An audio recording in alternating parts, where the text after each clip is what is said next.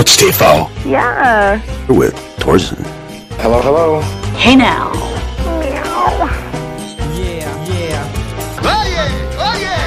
Who loves you, baby? Baba Bowie. Es wäre ja so viel einfacher, wenn man alles glaubt, was so erzählt oder geschrieben wird. Dann würde man ganz einfach glauben, dass Lee Harvey Oswald Kennedy umgebracht hat, dass es nur einen Täter gab. Man würde glauben, dass die letzten drei Kanzler der Bundesrepublik super kompetent waren und nicht nur ihre eigenen Interessen im Sinn hatten. Man würde glauben, dass die aktuelle Frau, die sich Kanzlerin nennt, dass dies noch im Griff hat. Und man würde weiterhin glauben, dass der angeklagte, aber noch nicht verurteilte pädophile Jeffrey Epstein, ihr habt davon gehört, sich selber in der Zelle erhängt hat. Das ist eine von diesen Geschichten, die sich der Medienagent aus Kirial der 80er Jahre Serie Gregory Wiener gewünscht hätte, denn er erzählt Baby Schimmerlos, der Hauptfigur, dass er jeden Tag angerufen wird, damals noch von Zeitungen, die heiße Geschichten suchen. Er sagt, jeden Tag rufen mich drei Dutzend Zeitungen und Illustrierte an. Er sagt das alles in etwas wienerischem Akzent, das ich jetzt hier nicht ähm, nachmachen möchte. Ich habe ein paar Nummern drauf, hauptsächlich das so, was Falco gesagt hat. Aber ich habe den Eindruck, dass Österreicher nicht drauf stehen, wenn ich versuche, mir und Werner Schmäh zu geben. Also die äh, reagieren da nicht gut drauf. Ich habe es mehrfach versucht. Deswegen werde ich das in neutralem Ton vortragen. Das ist geschrieben worden von dem äh, auch Regisseur Helmut Dietl und auch Drehbuchautor und natürlich dem Meister Patrick Süßkind. Die lassen also den Medienagenten Gregory Wiener sagen, es ist immer dieselbe Leier. Gregory, hast nicht eine Geschichte, irgendwas, was die Leute interessiert. Ein bisschen Geld, ein bisschen Sex, ein bisschen Tragik und ein bisschen Traum. Märchen, Monarchie, Hochfinanz und Industrie und ein bisschen Perversion. Das wäre die ideale Mischung. So eine Story könnte ich jeden Tag verkaufen und zu jedem Preis. Aber ich hab keine. Und dann kommt ja Baby Schimmerlos und der meint, er hat eine. Ja, und wer die Folge kennt, der weiß, dass die Dinge sich äh, finanziell zum Guten wenden, aber sonst nicht so sehr. Aber diese Geschichte gibt es ja nun jetzt und die wird mit Sicherheit, zumindest in Amerika, noch weiter gesponnen werden. Und da die deutschen Zeitungen keinerlei eigene Idee haben, werden die das nach und nach übernehmen und werden dann immer so zwei, drei Tage hinterher kleckern, bis sie das dann auch mitkriegen. Und diese Geschichte war ja die im Kurzen zusammengefasst, wenn ihr wisst es wahrscheinlich, deswegen mache ich es ganz knapp. Also da war dieser ehemalige Lehrer, ich glaube Mathematiklehrer, Jeffrey Epstein, und er wurde von einem Elternteil, von einem Vater, von einem seiner Kinder gefragt, weil er so gut in Mathematik ist, ob er nicht für seine Firma arbeiten wollte und schwuppdiwupps war plötzlich Milliardär. Irgendwie Hedgefondsmanager, wo ich bis heute noch nicht weiß, was genau das ist. Und fragt mal rum, ob euch das jemand genau erklären kann. Ich habe das zigmal nachgelesen, ich kapiere es nicht. Ich weiß, das sind irgendwelche Abdeckungs-, Sicherheitsfonds, wie man damit aber reich werden kann. Weiß ich nicht, ist auch völlig egal. Jedenfalls wurde der Typ wahnsinnig reich und wie das eben so ist, wenn wahnsinnig reiche Typen das nötige Geld haben, dann haben die auch die Möglichkeiten, ihren Vorlieben zu frönen. Das ist im harmlosen Fall, dass sie halt nur noch Golf spielen oder dass sie wilde Zocker sind und dann Whales in Las Vegas werden, wo sie dann das High Roller Paket und diese Superbehandlung kriegen und alles gratis und so. Oder wie in seinem Fall, er war ein Fan von minderjährigen Mädchen und wurde auch schon mal angeschossen in den frühen 2000er, neun oder sechs, glaube ich. Aber irgendwie konnte er sich freikaufen und jetzt im Rahmen dieser ganzen MeToo-Geschichte war halt dran. Und das Pikante daran ist, dass jede Menge andere bekannte Leute mit ihm zu tun hatten. Und es wird immer gerne versucht, ihn in die Trump-Richtung zu rücken. Wobei die Bilder, mit denen er gemeinsam drauf sind, da war ja Trump noch, da war seine Perücke noch ganz jung. Also das war, da sah seine Frau ja noch, äh, da war die in den 20ern. Ich weiß nicht, wie lange das her sein soll. Das muss ja 80er Jahre oder was gewesen sein.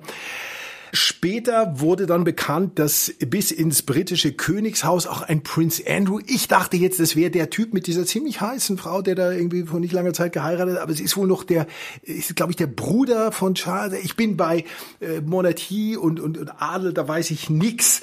Jedenfalls der war, war ein Freund von ihm, ist mit dem auf seine Inseln gefahren und in ähm, West Palm Beach hatte der eine Mansion und wie das halt so ist. Jedenfalls hat der wilde Partys veranstaltet und jetzt sind einige von diesen inzwischen Frauen rausgekommen und haben gesagt, als ich minderjährig weiß, dass und das passiert. Und dann ist er eingekasselt worden im äh, New Yorker äh, City Gefängnis, im Metropolitan irgendwas und war natürlich hochkooperativ, weil ihm 45 Jahre drohten.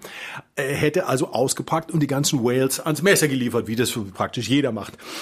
Und dann hätte er wieder ein kleines Zeugenschutzprogramm oder so gekriegt. Aber da da relativ mächtige Leute verwickelt waren, wurde das dann kurzgeschlossen und er wurde also erhängt in seiner Zelle aufgefunden. Wobei man natürlich jetzt zu Recht sagen muss, äh, jemanden zu erhängen, das macht man nicht einfach so.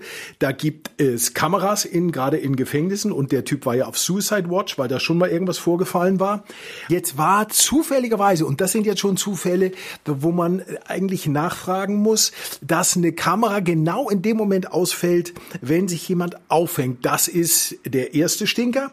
Und das zweite ist, dass sofort behauptet wird, das sind ja alles Verschwörungstheorien, ein totaler Blödsinn. Also sobald irgendwas sofort verurteilt wird, da weiß man immer, ah, man ist auf dem richtigen Weg. Weil das sagen äh, besonders die staatlich äh, am Staatstropf hängenden Zeitungen, die sagen das gerne, alles Verschwörungstheorien, sind alles Spinner. Ich sage, jeder soll alles hinterfragen, man soll nichts glauben. Manchmal sind die Dinge tatsächlich so, wie sie scheinen, aber selten. Ich habe an der Manson-Geschichte extreme Zweifel.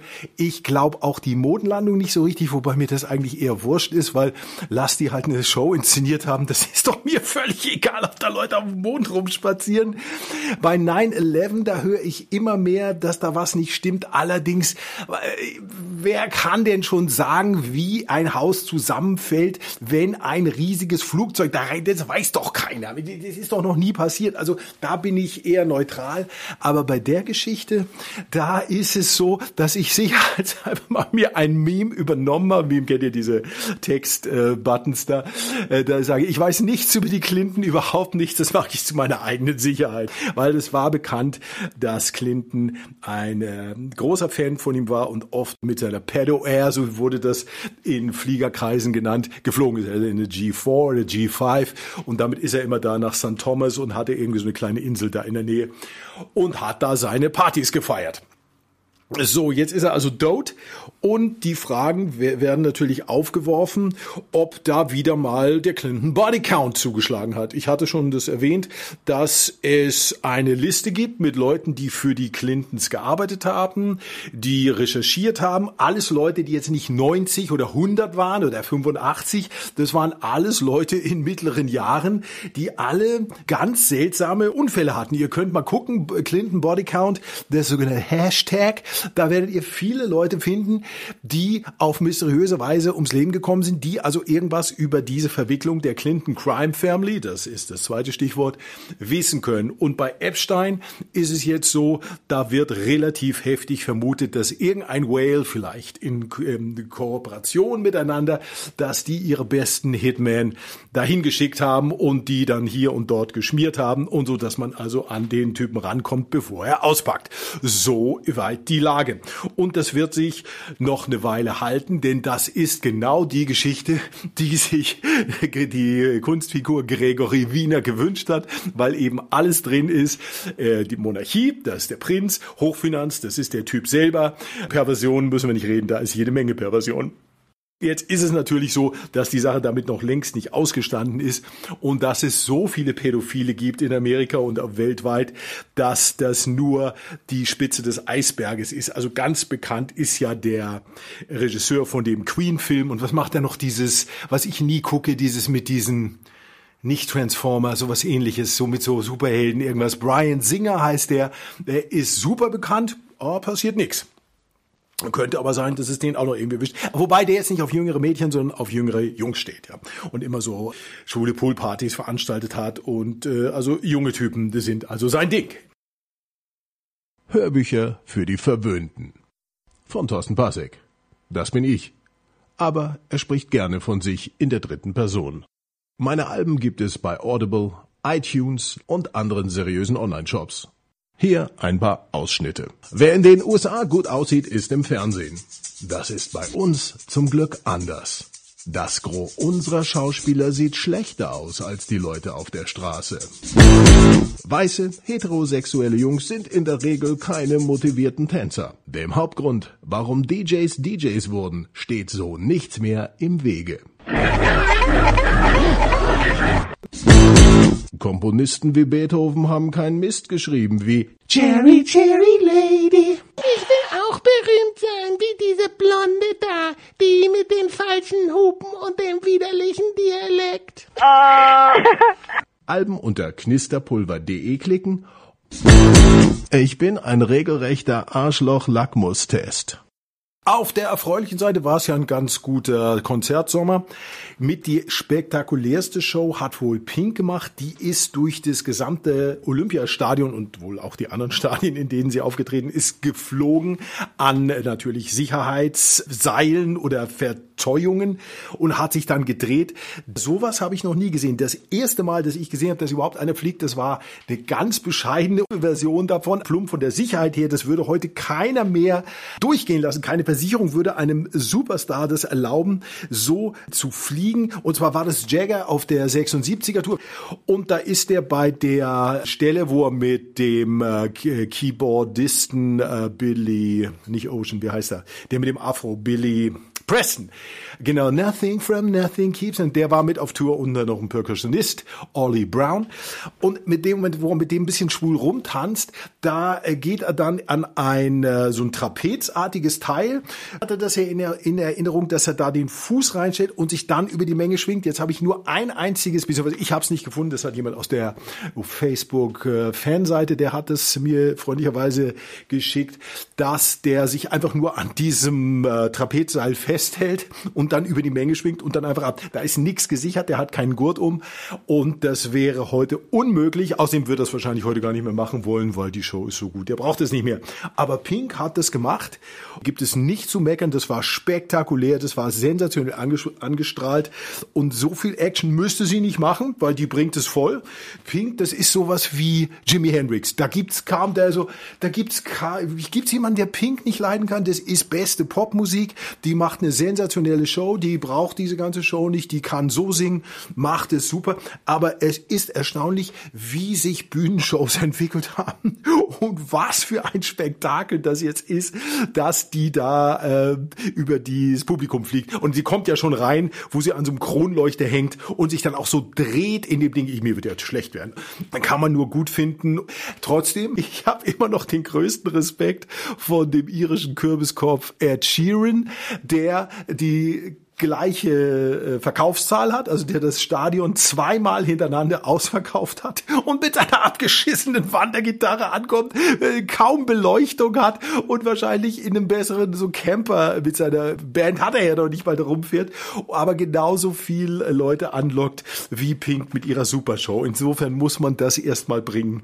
Deswegen war das wieder ein interessanter Sommer. Wo ich gerade beim äh, Rock bin, das ist so lächerlich. Da gibt's doch diese Rock'n'Roll Hall of Fame, die ungefähr genauso lächerlich ist wie die Oscars, die ich ja auch, es ist zwar die größte Show, die man so im Entertainment sehen kann, trotzdem ist es völlig lächerlich, was da nominiert wird.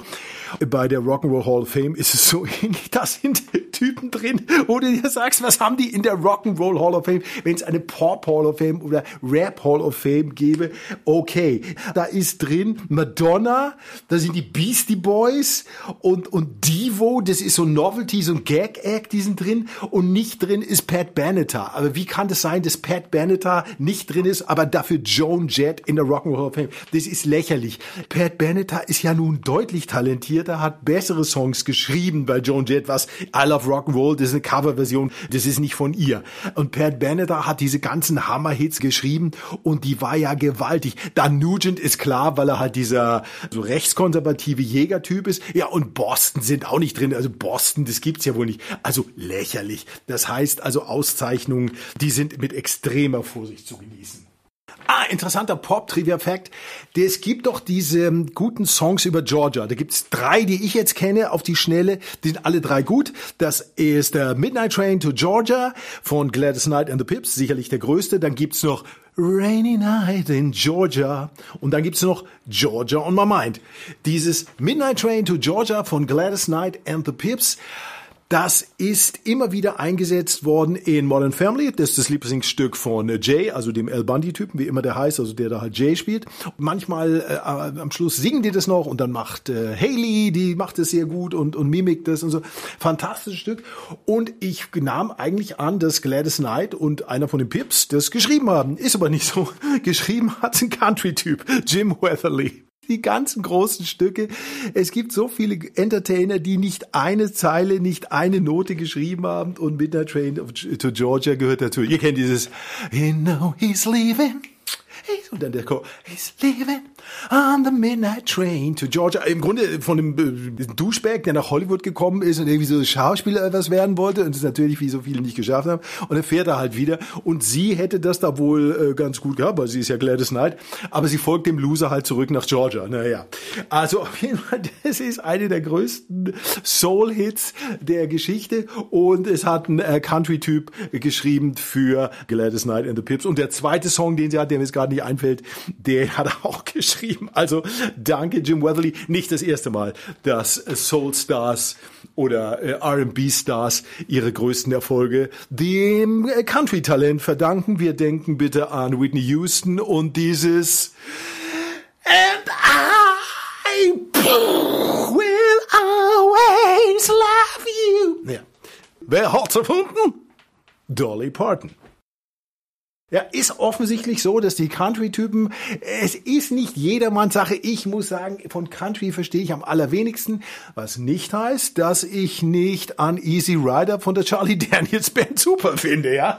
Aber es sind viele Stücke, mit denen ich mit diesem neseligen Gejaule nichts anfangen kann. Aber wenn das gute Sänger äh, vortragen, dann klingt es fantastisch. Und wenn der Song mal da ist, dann kann man den auch singen. Das heißt, ein Sänger finde ich wenn ich die Rohmasse habe, ja. Wir haben neulich zusammengesessen und haben so überzeugt geredet, Geschäfte, die an uns, also Typen und mir, nicht so viel verdienen. Das war bei mir hauptsächlich äh, Friseure, verdienen keinen Cent mehr an mir. Und äh, Reinigung auch nicht, weil ich nichts mehr kaufe, was man reinigen muss, weil ich anscheinend auf dieses Zeug, was die da reintun, diese Chemikalien, allergisch reagiere. Weil als ich früher äh, noch Anzüge getragen habe, da habe ich immer am Hals, wo die so gescheuert haben, das hat immer so einen Ausschlag gegeben. Deswegen hasse ich Anzüge. Und inzwischen Inzwischen hoffe ich bloß, dass alle Leute leben. In erster Linie nicht, weil ich sie so gerne mag, sondern weil ich nicht auf Beerdigung gehen will, weil wahrscheinlich der letzte Anzug oder letzte Jacke, glaube ich, ist es. Ich glaube, ich weiß gar nicht, ob die Hose mir überhaupt noch passt. Da müsste ich also rein und müsste dann drei Tage fasten, damit ich die vorne zukriege. Oder kann man das bei einer Beerdigung machen? Dass man das offen lassen? Ich würde es dann einfach offen lassen. Also ich gebe nichts mehr in die Reinigung. Dazu gehört natürlich auch inzwischen das Nachtleben, wobei die früher ordentlich an mir verdient haben. Ich weiß gar nicht, ob das Nachtleben noch so eine große Sache ist, weil es A, scheißgefährlich geworden ist und B, auch irgendwie nicht mehr nötig ist durch Tinder und solche Sachen, weil, warum bin ich früher ausgegangen? Ja, weil da die Musik so super war, weil diese abgebrochenen Hauptschüler, die da irgendwie diese Scheiß auflegen, weil die Musik so toll ist, Quatsch, um Frauen kennenzulernen. Heute wird, wer geht denn da noch aus, um Frauen kennen? Das ist alles viel zu gefährlich, viel zu anstrengend. Du bist nachts unterwegs, das ist ungesund. Ja, es ist doch alles viel behaglicher geworden. Das ist doch super. Und in meinem Fall natürlich auch noch Dope-Dealer, die verdienen nichts mehr an mir. Ah, und dann hat der andere erzählt, er hat, der hat früher, lange her, da war das einer von diesen routinierten Kiffern, den man das nicht direkt angemerkt hat und der extrem funktional war, der auch arbeiten konnte und das war so ein Wake-and-Bake-Typ, wie man so sagt. Der hat also morgens schon eine Tüte geraucht, damit er überhaupt gut draufkam. Ja. Das hat er dann im Laufe der Jahre, weil er vernünftiger wurde und Familie hatte und so, da hat er es dann eingestellt und hat mir dann folgende Geschichte erzählt und die fand ich super. Er hat dann also relativ radikal und äh, abrupt aufgehört, weil er hat gemerkt, es bekommt ihm nicht und man wird ja auch blöd davon und so und ein bisschen regeneriert sich das. Der war nicht so, dass er nur rumgelegen hat. Der hat äh, gearbeitet und war funktional und man hat ihm, also ich habe es ihm angesehen, weil ich ihn halt kannte, wenn er drauf war. Aber es war jetzt nicht so wie andere Typen, die völlig außer Form geraten und so, die so völlig zerfallen und nur noch blöd kichern. Der war absolut auf Spur. Der konnte auch Auto fahren damit, was ich nie so richtig geliebt habe und habe gesagt, lass mich mal fahren, weil zu dem Zeitpunkt äh, habe ich schon lange nicht mehr geraucht. Er hat's dann aufgehört und da war sein Dealer, der war stinksauer. Und den hat er dann auf einer Party getroffen, hat er gesagt. Und da hat er reagiert, als wenn das ein Ex-Lover von ihm wäre, den er einfach ohne Anruf abserviert hat. Also er hat von dem Gras gekauft, mehr nicht. Er hatten keine Beziehung, die hatten keine sonst weiter.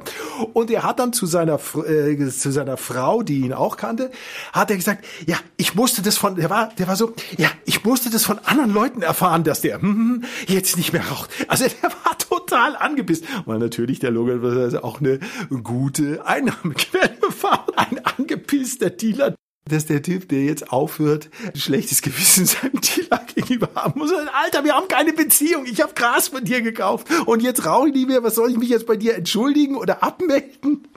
Und jetzt ist es Zeit, wild und ungezügelt zu leben. Guten Morgen, Josh. Guten Morgen, Rose. Wie war Ihr Wochenende? Gut, ich war hier. Wir sind mit dem Dampfreiniger durchs Parkhaus und haben bei Punjab Palace was Leckeres bestellt. Sie lieben wild und ungezügelt. Premium Entertainment für zu Hause und unterwegs. Ja. Alle Titel gibt es unter knisterpulver.de slash Alben. Also halt.